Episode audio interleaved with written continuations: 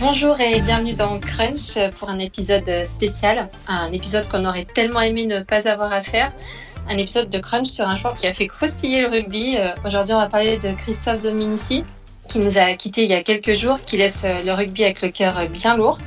Pour l'évoquer, Dominique Bonneau, ex-journaliste de l'équipe et autrice avec Christophe Dominici de son autobiographie Bleu à l'âme. Bonjour Dom. Bonjour. Benoît Cossé, journaliste à la chaîne L'équipe, euh, qui a travaillé avec le Domi Consultant. Bonjour Benoît. Oui, bonjour, bonjour à tous. Et Renaud Borel, journaliste à la rubrique Rugby de l'équipe. Salut Renaud. Coucou Christelle. Merci à tous d'être là. C'est parti pour cette spéciale Domi. Il était le feu, a-t-on titré dans le journal au lendemain de sa mort à, 48 ans. Christophe Dominici mettait le feu, euh, en tout cas, sur son aile. On rappelle 67 sélections en équipe de France, 25 essais, dont quelques-uns aussi inoubliables que lui. Mais il ne mettait pas le feu que sur son aile. Benoît, euh, tu es bien placé pour, le savoir, toi qui as travaillé avec lui euh, comme consultant sur la chaîne L'équipe. Ensemble, vous avez euh, commenté de la fédérale, vous avez euh, débriefé les matchs euh, des Bleus pendant, pendant les Coupes du Monde. Et tu disais qu'il était capable de tout, en fait, comme sur un terrain. Ça, ça a été intense de travailler avec Christophe Dominici, Benoît? Ça n'a pas été de tourpeau, ça c'est clair. voilà. C'est sûr et certain. Il fallait déjà un peu apprivoiser l'animal. Et puis après, en effet, euh, voilà, j'ai préparé un truc, ce qu'il détestait d'ailleurs, parce qu'il faut, faut jamais préparer un truc, mais euh, euh, je, l'ai placé dans la catégorie des génies parce qu'il avait un, côté génie en lui, vraiment habité parfois. Et, avec le mot génial, je me suis amusé à noter quelques caractéristiques de, son caractère. Avec le mot génial, donc il y a la lettre G pour généreux, il y a la lettre E de, de excessif, le N, j'ai mis euh, narquois pour euh, ce petit sourire un peu moqueur, malicieux. Le I de imprévisible. Le A de attachant. Et le L de libre. Voilà. Et quand j'ai dit ça, j'ai dit beaucoup de choses sur lui parce que c'était tout ça à la fois et, bien plus encore. Benoît, concrètement, en fait, comment ça se passait pour, pour préparer les, émissions? Enfin, je, ne sais pas si, vous vous prépariez ou si justement c'était euh, c'était sans filet. Alors, il n'aimait pas préparer déjà. Euh, voilà, bon, déjà, il avait toujours beaucoup de choses à faire. Et il préparait euh, son truc dans sa tête en regardant les matchs. voilà, donc moi, je préparais toujours voilà des thèmes, des, des sujets. Je lui donnait avant, évidemment, un petit peu, mais quelque part, il s'en foutait un petit peu. Il venait euh, avec sa spontanéité. Euh, j'avais toujours, mais après, voilà, je, le connaissais, je le voyais, je voyais dans ses yeux, je savais à quelques mimiques que là, ça y est, il est en train de ruminer une punchline à, nous envoyer. Donc voilà, il n'y avait pas de préparation. Il y avait beaucoup de discours avant, après, pour tout, avec les mains, euh, voilà, où parce qu'il était passionné et il était passionnant aussi. C'était toujours sans filet, quoi. Voilà, c'était toujours sans filet et c'était toujours sur un fil où j'avais parfois. Il y a eu des périodes un peu compliquées pour l'équipe de France euh, quand on l'a eu comme consultant et j'avais toujours peur du dérapage parce que je me, il, était à la limite. Voilà, il était à la limite, mais euh, en tout cas, ce qui est sûr, c'est que moi, j'aimais à dire que c'était le le meilleur consultant. Je comprenais pas d'ailleurs même qu'il soit juste chez nous. Euh, il était sur RTL à la radio, mais euh, euh, qui n'est pas les, grandes chaînes. Et après, j'ai compris, en fait, je dis, d'autres chaînes n'auraient pas pu supporter cette liberté d'expression où voilà, ils pouvaient mettre un tacle à tout le monde, n'importe quand et à n'importe qui. Il, t'est arrivé de te dire, oh là là, purée, non, non, non, fais pas de d'avoir envie de disparaître euh, parfois ou, euh, alors, euh, alors, pour le coup, ces propos n'engageaient que lui, donc moi au contraire, non, non, moi je m'en délectais. Ah, non, non, alors là, non, non. Il, alors, il m'est arrivé des fois où, par contre, voilà, il était un peu à côté, où bah, il n'avait pas eu de vibration, où il se passait rien. Alors, bah, il, bah, se passait rien, voilà, parce qu'il faisait pas semblant, et c'est aussi un des vrais traits de caractère. Bah, les, les, gens le disent, mais quand il vous rencontrait, quand il parlait, soit il n'allait pas à la rencontre des gens, il parlait pas, euh, il s'en fichait un peu, euh, voilà. Parce que la banalité ne l'intéressait pas, il voulait pas de banalité, donc il n'était jamais dans le banal et il était euh, toujours voilà, dans, le rapport profond. Donc soit il avait rien à dire et il n'allait pas sortir des banalités, soit il avait vraiment quelque chose à dire et il l'exprimait avec ses mots, sa verve et son tempérament. Quoi, voilà. Dominique, en, 2007 hein, est paru sa, biographie que vous avez écrite mhm. ensemble, donc Bleu à l'âme. Comment ça s'est passé? Tu peux, tu peux nous raconter un peu? C'est lui qui a voulu faire sa, bio C'est toi En fait, euh, moi j'étais euh, très admirative donc, du joueur. Enfin, je voyais que lui, tu vois, je voyais que lui. Et, euh, et euh, j'adorais son sourire, euh, ses yeux, son, son petit côté moqueur et tout ça. Donc, en fait, je me suis dit que c'était peut-être le bon moment pour le joindre. Je le connaissais pas du tout. Et puis Pierre Michel avait l'avait super taclé en disant que il allait devoir jouer avec des Charentaises à crampons. Hein, alors, euh, donc j'étais, quand j'ai dit que je m'appelais Bono, j'avais un petit peu peur de la réaction. Et, euh, mais bon, on s'est vu euh, bah, dans son fief pour de Saint-Cloud, là, dans le bar où il allait tout le temps, à côté du Stade français. Et je lui ai dit voilà, j'aimerais écrire un livre sur vous, j'aimerais refaire le parcours avec vous, la route, parce que c'est extraordinaire cette, cette carrière que vous avez fait en étant. alors, il dit oui, oui, ma mère m'a fait nain.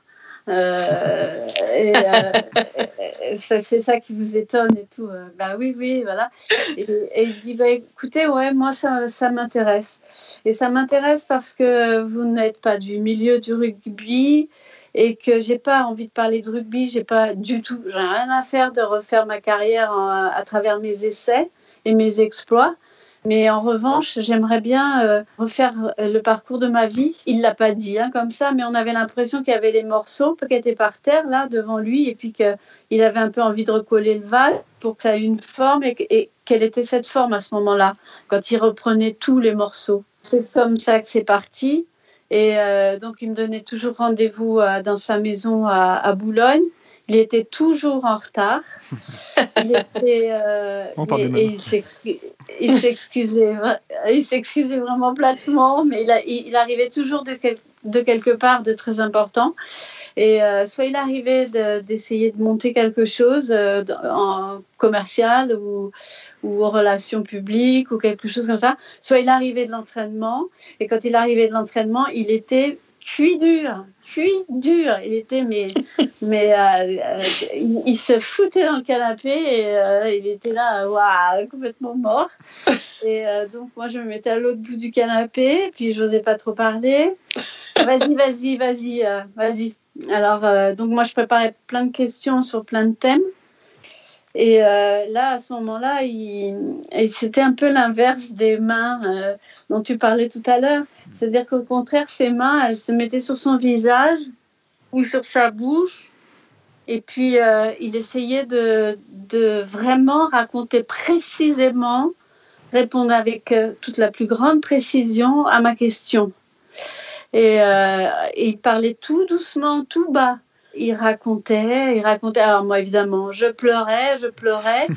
Euh, et, lui, évidemment, il, il, pleurait pas, mais il, décrivait ce qu'il avait ressenti. Et c'était toujours, ça allait presque s'arrêter en étant un truc vraiment une belle histoire. Et pan, il y avait une deuxième chute qui était, qui faisait l'histoire encore plus incroyable.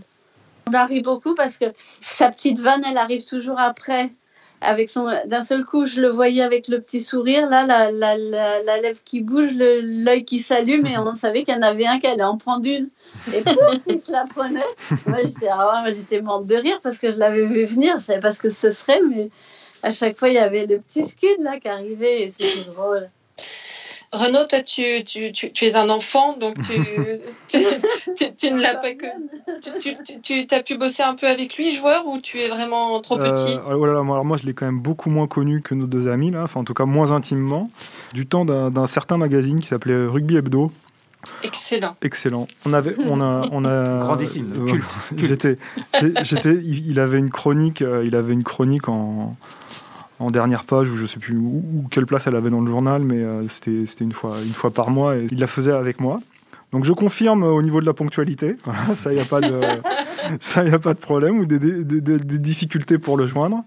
En fait, c'était euh, bon, parfois un, peu inquiétant, parce que comme a dit Benoît, euh, des fois il avait une, fulgurance, et, et, là ça partait dans tous les sens, et c'était très sympa, et puis parfois il n'avait pas d'inspiration, ce qu'on peut comprendre, hein, l'exercice n'est pas simple. Mais sinon, c'est dur de passer euh, derrière euh, Dominique et, Benoît pour le décrire, parce que je l'ai connu de manière beaucoup moins intime et beaucoup plus euh, professionnelle. Le truc qui, a, toujours été marquant chez lui, c'est que on a souvent reproché aux, aux sportifs français, aux, athlètes français, aux joueurs français de, de, moins avoir la gagne que dans, certaines autres nations ou équipes, des choses comme ça. Et alors lui, pour le coup, il était un visage, de, un visage vraiment de, de, la gagne. Et on a revu beaucoup de ses actions euh, depuis la tragédie, notamment ses essais contre le Black. Mais je trouve qu'il y en a un qui, qui ressemble, enfin qui l'incarne tellement. C'est celui qui marque contre Biarritz en 2005, où il est plaqué, il tombe, il s'accroche à l'adversaire qui est devant lui, il se relève dans le même mouvement et il va marquer alors qu'il est au milieu de trois adversaires. Enfin, cette action est complètement dingue. Elle l'incarne totalement parce que c'est un joueur battu à terre qui se relève et qui marque quand même.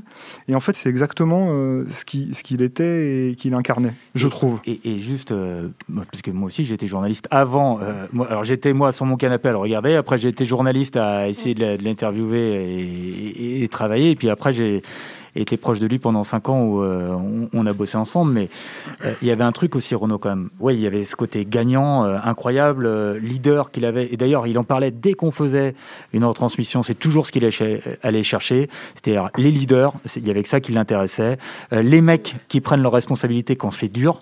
Et surtout, les mecs qui font chavirer les matchs. Lui, il faisait ça, quoi. Il faisait chavirer les matchs. Et après, il aimait aussi les, excessifs, comme il disait. Alors, il est excessif dans la vie, mais sur le terrain, voilà, il dit il faut des, des gars dans le vestiaire qui soit excessif, des mecs comme ça. Et là, pour bosser avec lui, il y avait quand même un truc, c'est qu'il s'échappait jamais, même devant les micros, je veux dire. Hmm. Tu pouvais, toi, hmm. c'est jamais le mec qui s'est planqué. Non, non, c'est vrai, c'est vrai. En 2007, après la défaite de la, de la France en finale de la troisième place contre l'Argentine, donc cette Coupe du Monde s'est pas vraiment passée comme, comme les Français l'espéraient, euh, ni les joueurs, ni le, ni le public. C'est un de ceux qui a fait une des interviews d'après compétition les plus critiques, les plus dures, alors que euh, bon, c'était un peu euh, sauf qu'il peut quoi de cet échec. Donc effectivement, il était tout sauf lisse. Dominique, tu, disais que justement c'était pas c'était pas une bio euh, banale, un peu ma, vie, mon œuvre, mes essais quoi. C'était il t'a fait confiance de suite en fait? C'était. Ah alors il, il m'a fait confiance tout de suite. Et puis, euh, il y a Élise Lucet qui l'a interviewé après. Il a dit Ah, je l'ai fait avec une gentille dame. Euh, euh, et, et, je, je, crois qu'à un moment dans le livre, il le dit il dit De toute façon, ça, ça me, prend, ça me prend 10 secondes. le, les yeux sont le reflet de l'âme. Ça me prend 10 secondes de voir s'il y a quelque chose. Je regarde les yeux de la personne, je regarde s'il y a quelque chose à l'intérieur avec laquelle on va pouvoir euh, communiquer presque à travers l'âme, hein, à travers, mm. à travers les, les, sentiments et les, les impressions et les, le moment de bien-être et les choses comme ça. Et soit je le sens ce truc, donc j'y vais tout de suite et ça va, ça va, ça va matcher, ça va le faire. Soit je le sens pas et ça m'intéresse absolument pas. De mm. rester, euh, ça va être froid, ça va être, euh, ça m'intéresse pas. Et aussi, j'avais aussi aimé euh, la nuance entre capitaine, le, vrai capitaine qui est nommé sur le papier, et le vrai leader de jeu. C'était pas forcément le même. Pour lui, il y avait le, le, leader, c'était, euh, alors lui, il se sentait bien sûr leader. C'était le mec qui tirait tout le monde par le haut, mais c'était pas forcément le mec qui avait euh, le, la nomination, le brassard de capitaine. Ça, c'était très important. Il y a un truc où, vers la fin, il espérait faire la Coupe du Monde et puis il joue contre les All Blacks. Vous, vous, devez vous souvenir du match. Et puis il se plante et la porte le descend, mais alors l'enflamme et le, descend complètement. Et surtout, il dit oui, il s'est échappé, il était loin de l'action, il a eu peur. Il s'est pas engagé, il a eu peur. Et ça, mais il n'y avait pas pire euh, de lui dire qu'il avait ah eu peur. Hmm qu'il euh, s'était troué. Alors il voulait bien, il a mal joué, euh, il n'était pas en forme physique, il a raté une occasion incroyable, il a ce que vous voulez, mais avoir peur, s'être dégonflé, s'être caché, mais c'était là, et ça c'était absolument insupportable pour lui. Et du coup après ils l'ont laissé une semaine euh, à, à, à, Maugré et tout ça. Il a rejoué un match derrière en, en jouant, il était partout, il était partout. Et comme il disait, il avait une espèce de, il était nain, sa mère l'a fait nain, mais il avait une vision panoramique du jeu, du terrain, et un, sens de l'anticipation extrêmement euh, développé. Et puis, il a bossé physiquement quand même. Et c'est ces éléments qui ont compensé sa petite taille. Et, alors, 1m72 juste. Hein. Oui. Et, je rebondis juste sur ce que tu dis sur euh, il était nain. Et il m'a raconté. Alors, on a bourlingué sur quelques terrains et des anciens vieux terrains. alors je sais plus si c'était Hoche ou Tarbes auquel il a joué, donc il jouait avec le Stade Français, mais il me racontait à chaque fois qu'on est sur ce terrain-là, il dit mais là, il dit là, j'ai vécu l'enfer. Il dit j'ai eu un mec le long de la main courante toute l'après-midi. Ah il te dit toute la... qui, qui longeait la main courante. Il était tout petit, Dominique, il était tout petit. Et il dit le mec, il m'a pas lâché. Il dit à la mi-temps, il a fait le tour du terrain. Il était là, il était tout petit, Dominique. Il m'a dit, il m'a dit ça. Il m'a rongé la tête. Il dit, je le cherchais à la fin du match, je le cherchais, je voulais le trouver le mec. Voilà. Mais, mais, mais tu es tout petit. Mais où tu es On te voit. c'est ça. Tu es derrière le ballon. oui, c'est vrai. C'est assez drôle parce qu'en fait, c'est marrant. je c'est la disparition d'un autre petit mais immense Maradona le lendemain qui, me faisait réfléchir à ça à propos de Dominici. Selon moi, c'est la première euh, star planétaire du, rugby français de l'ère professionnelle. Avant, euh, Michalak, c'est un petit peu plus tard. Euh, avant, il y avait Blanco, mais on n'est pas sur l'ère professionnelle. Mais c'est Thomas Castagnède avait le potentiel, mais malheureusement pour lui, il n'a jamais fait de Coupe du Monde. Il n'a jamais pu fracturer les frontières comme l'a fait Dominici grâce à son match contre les All Blacks. Parce qu'effectivement, c'est quelqu'un de tout petit qui euh, ce jour-là euh, a, slalomé, a, doublé, a, enfin, a renversé les immenses All Blacks de John Alomou aussi à l'époque, qui, jouait, en face, qui était, qui était, qui était vraiment son, son, son opposé. Et, donc Don Minici, le joueur de rugby, a, cassé toutes les frontières, mais surtout il a fait un bien fou parce que on était à une période où, au rugby, on essayait de mettre un maximum de faire repasser au milieu du terrain, de, de mecs très lourds, très costauds. On prenait une direction. Déjà, il était très beau garçon. Il avait un jeu spectaculaire et il a montré aux mamans que bah, on pouvait euh, continuer d'inscrire euh, un enfant qui était moins costaud que les autres au rugby le faire jouer au rugby. Et ça, c'était à, l'époque où ça se passe et avec la longueur qu'a eu sa carrière, ça a été très important dans l'histoire de ce sport euh, dans son pays. il est entré dans, le cœur des Français à ce moment-là. Il est, mais vraiment, hein, je pense, il est entré dans le cœur des gens. Et moi, je le voyais encore. Ce mec-là, tu te baladais n'importe où, dans un hôtel, n'importe où en France, à l'aéroport, à la gare et tout. Il y avait tout le temps, tout le temps plein de gens qui le reconnaissaient, qui venaient le voir, qui venaient lui parler alors, de France-Nouvelle-Zélande en majorité, mais de, plein d'autres choses. Mais il était, euh, oui, une, une star, quoi, comme, on dit. C'est pour ça qu'il était toujours en retard. Mais ce qu'il y a d'extraordinaire, c'est que parmi les choses qu'il a regrettées, c'est d'avoir arrêté très tôt l'école. Il a arrêté à 15 ans.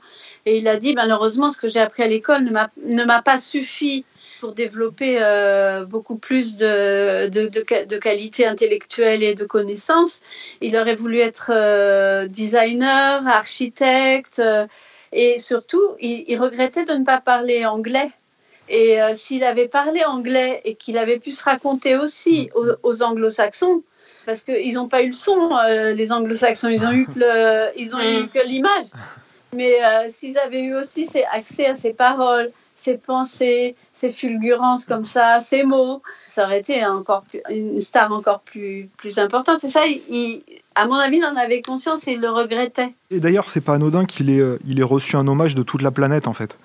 La fédération néo-zélandaise a réagi très vite. Nous, on a joint euh, Jason Robinson, qui a été son adversaire en équipe d'Angleterre, qui a été un joueur immense de l'équipe d'Angleterre, champion du monde en 2003, tout de suite pour en parler c'est des choses qui sont pas, qui sont effectivement pas anodines euh, pour traduire son aura, quoi.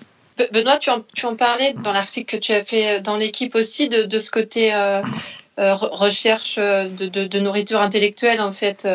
Ouais, non mais ça c'était, mais c'est pour ça que je l'appelle le génie. Alors moi je l'appelais la star à chaque fois. je disais la star et, on se chambrait en permanence parce que partout où on allait, je vous dis c'était incroyable quand même.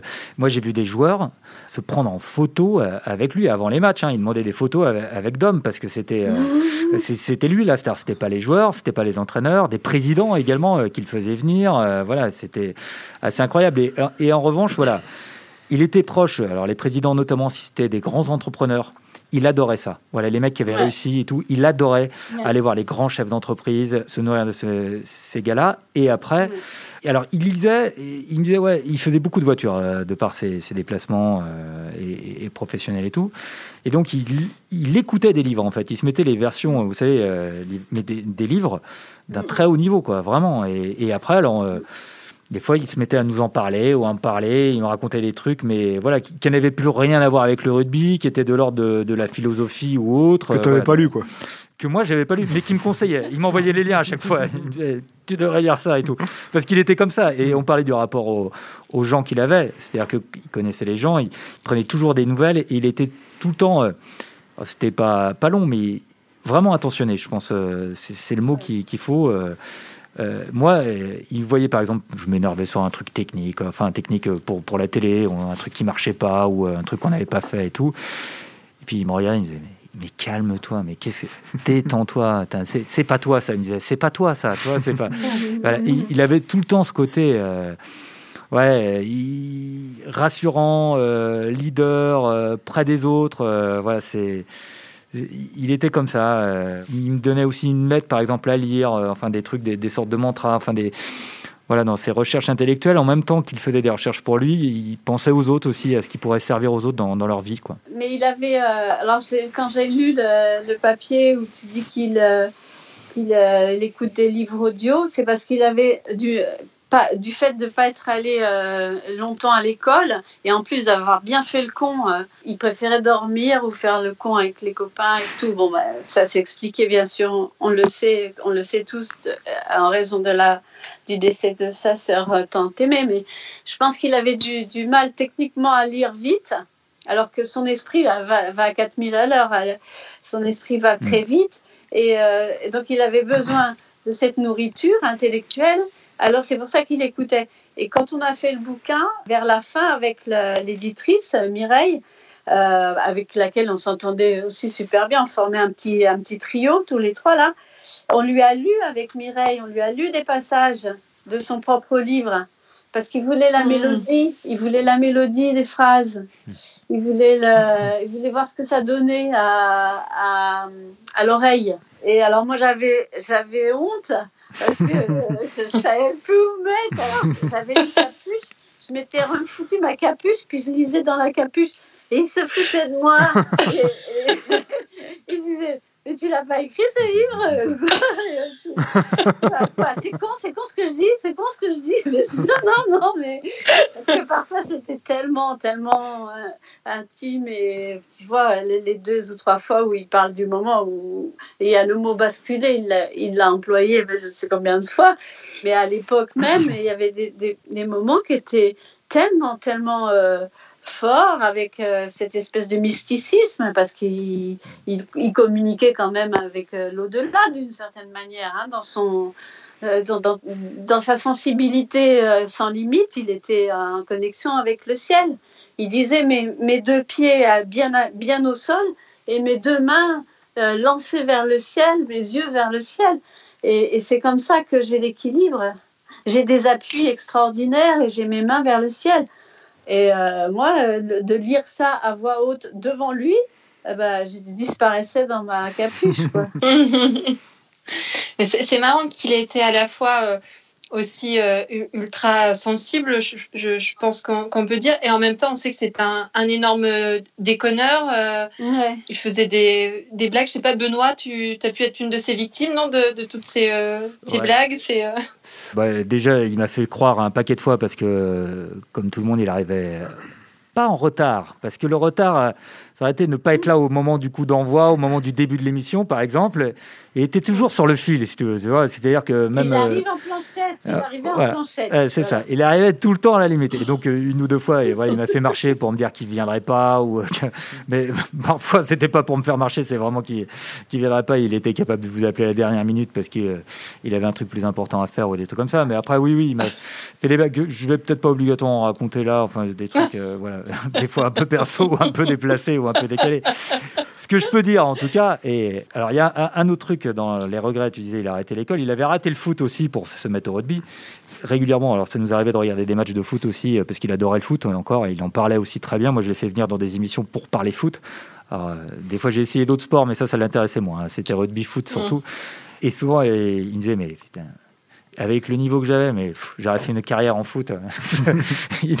je regrette parce que là, j'aurais été plein aux as à faire du foot. voilà. Et, et, voilà, après, les, les, soirées, par exemple, et je peux parler aussi un peu parce que c'était ça, c'était l'excès en permanence. Alors, dans la blague, il est il allait toujours plus loin que les autres, toujours. C'est-à-dire que moi, si je commence à le chambrer ou à faire un truc, voilà, si c'est pas moi qui arrête, lui, je sais qu'il s'arrêtera jamais, quoi. Voilà, donc euh, dans, la connerie, il s'arrêtera jamais, c'est sûr. Et, euh, après, alors les après-matchs, par exemple, euh, quand on était en déplacement, qu'on faisait un match, il les faisait pas tout le temps, hein, ou, parfois on était invité à rester par, le club, mais mais quand il restait ou quand il voulait faire un après-match, c'est-à-dire que là, on savait que c'est nous qui allions faire la fermeture. C'est-à-dire que c'est pareil, c'était pas à moitié. Quoi. On n'allait pas juste bouffer, boire un verre et, rentrer. C'était ou l'un ou l'autre, c'est-à-dire soit on fait tout, soit on fait rien. C'était le personnage. C'est ce que euh, l'autre jour Thierry du Sautoir euh, au, téléphone, qui était son partenaire euh, pour la Coupe du Monde 2007. Et comme chacun sait, cette, cette année-là, la, Coupe du Monde se démarre très mal puisque c'est une défaite contre l'Argentine. Et Thierry me racontait qu'ils étaient plus que trois à table le soir de cette défaite à Marcoussis. Il y avait lui, Christophe Dominici et Yannick Nyanga. Et puis, euh, et donc c'est évidemment un peu la sinistrose, hein, parce que commencer sa Coupe du Monde par une défaite, c'est ennuyeux. Et, euh, et, en fait, c'est lui qui prend l'initiative d'aller taper à la porte de toutes les chambres, me raconte Thierry, pour faire ressortir tout le monde et aller faire euh, une énorme bringue dans un, dans un bar qui restait ouvert tard la nuit dans Marcoussis, évidemment à l'extérieur de la résidence, qui avait donné lieu aux, premières images de téléphone portable assez mythique. Euh, donc euh, la patronne du, ça s'appelait le Baratin à l'époque, avait tiré le rideau et ils avaient fait euh, la fête toute la nuit dans, dans, ce bar pour, pour recoller les morceaux après cette défaite plus qu'embarrassante. C'est donc, c'était donc à, l'initiative de Christophe Dominici. C'est un moment qui est devenu mythique de l'histoire de l'équipe de France, de, de, cette équipe de France. Il disait à chaque fois, quand il y avait un truc qui allait pas, il disait mais il faut qu'ils aillent boire des bières ensemble. C'était un peu son, son moyen de, de, recoller les trucs. Mais après, derrière, quand il disait ça, c'était aller boire boire des bières, c'était juste pour désinhiber un peu les mecs et se dire on s'aime en fait. Et c'était toujours ça. Il disait voilà, si les mecs ils s'aiment, si, si on s'aime un peu, euh, on, peut tout faire, on peut tout gagner, on peut tout renverser. Et il était vraiment dans ce lien affectif qu'il a cherché, qu'il a trouvé au rugby, qui il avait un, affectif euh, très très fort et il dégageait. Et quand on le revoit, euh, on le revoyait avec ses, ses potes du Stade Français, ses voilà, ou euh, c'est pas de Toulon. Enfin, ce lien, il, était incroyable. Le lien qu'il avait avec les mecs, il était indéfectible. C'était fou, quoi. Voilà, il avait ce lien. Il pouvait ne pas voir les mecs pendant euh, plusieurs années, mais quand il les retrouvait, c'est comme s'il les avait vus hier. Et, ce lien était fort. Et il y a peu de gars qui font l'unanimité comme ça. C'est-à-dire que lui, il faisait l'unanimité sur, son lien affectif. Franchement, c'était assez incroyable. Il y a une phrase, moi, qui m'avait dit, j'avais noté euh, comme je note les jolies phrases, c'était l'amour universel et désintéressé permet de sortir vainqueur. Bah, je pense que c'est une très jolie phrase pour, euh, pour conclure cet épisode de, de Crunch euh, spécial demi. Vous voyez autre chose à ajouter les uns les autres ou Moi, je veux juste finir un, truc, enfin une anecdote, mais qui le représente quand je disais, voilà, il s'engageait. Il, il, a bossé donc avec nous à la chaîne L'équipe. Euh, on a fait des émissions, après on a eu les droits de la fédérale et il y a eu un moment donné où euh, les droits étaient renégociés euh, par un des représentants de la Fédé qui était Thierry Murray, qui était venu dans les locaux avec, je ne sais plus, l'avocat de la Fédé, ils étaient trois représentants de la Fédé. Il y avait le grand patron, le, DG, nous, le responsable des, achats, entre guillemets.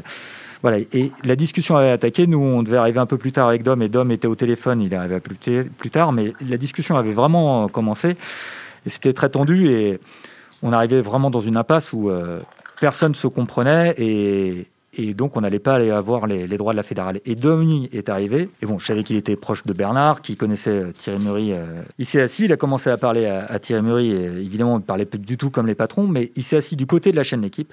En fait, il faisait partie de l'équipe, et il nous a défendus il a retourné les mecs de la Fédé et au final on a eu la, fédérale mais, c'est grâce à lui quoi voilà. Et parce qu'on faisait partie de son équipe et une fois qu'il jouait pour notre équipe voilà il jouait le jeu à fond et, c'est lui qui, l'a eu. Voilà je trouve que ça illustrait bien euh, ce côté excessif. C'est-à-dire que si vous étiez avec lui il vous amenait euh, au bout du monde et il était capable de renverser n'importe quelle situation sur le terrain comme dans la vie Très bien, ben, on, va, on va rester sur, sur cette conclusion. Merci à tous les trois d'avoir été là euh, pour parler de Christophe Dominici. Merci Dominique Bonneau, merci Benoît Cosset, merci, Renaud Bourrel. Merci à Antoine Bourlon à la technique et à l'édition. On pense très fort à tous ceux à qui Demi va manquer et on sait qu'ils sont nombreux. On vous embrasse. Euh, prenez soin de vous.